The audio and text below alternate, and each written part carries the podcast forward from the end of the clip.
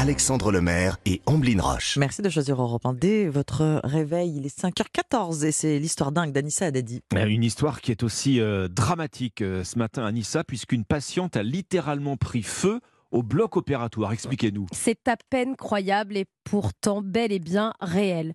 Nous sommes en Russie, à Moscou, il y a quelques jours. Une patiente se faisait soigner une fracture de l'épaule et là, son corps prend littéralement feu sur la table d'opération en pleine intervention.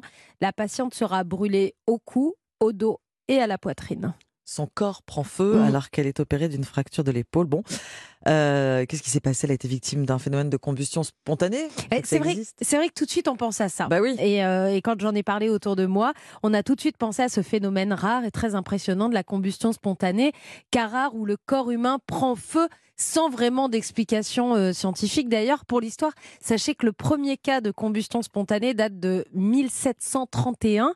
La comtesse Cornelia Zangheri Bandi est découverte réduite en cendres dans sa chambre. Bref, ça c'était pour la partie Stéphane Bern de l'histoire. pour l'histoire que je vous raconte ce matin, cette patiente qui prend feu au bloc opératoire à Moscou, les raisons sont bien plus rationnelles. En fait, il y a eu un court-circuit dans l'un des appareils chirurgicaux dans le bloc. Vous savez, il y en a beaucoup qui surveillent vos constantes, votre respiration, vos battements du cœur. Bien là, court-circuit. Quelle horreur. Les étincelles et donc les flammes se sont propagées sur la patiente en raison des tissus, vous savez, les fameux champs opératoires qui recouvraient euh, son corps, le corps de la patiente et notamment le haut du corps. Un chirurgien a également été blessé dans cet accident.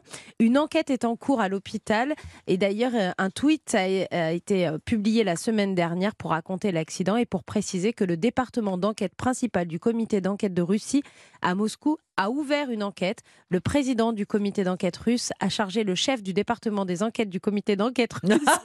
Vous avez vu comme il y a beaucoup d'enquêtes Pour Moscou, de faire un rapport sur les circonstances de l'incident. Bon, ça aurait pu être pire. Le chirurgien a été légèrement blessé. La patiente, elle, ressort du bloc brûlée au cou, au dos et à la poitrine. Mais il n'y a pas de victime plus grave. En tout cas, je voulais ce matin en profiter pour remercier les équipes de la clinique Saint-Roch à Montpellier qui nous écoutent. Et ce sont eux qui m'ont envoyé cette histoire incroyable. Donc les chirurgiens, les anesthésistes, les infirmiers de la clinique Saint-Roch à Montpellier, merci à vous d'être fidèles et merci de nous avoir envoyé cette histoire incroyable. Eh ben, on vous passe un grand bonjour. Merci Anissa. Merci Anissa. Europe Matin.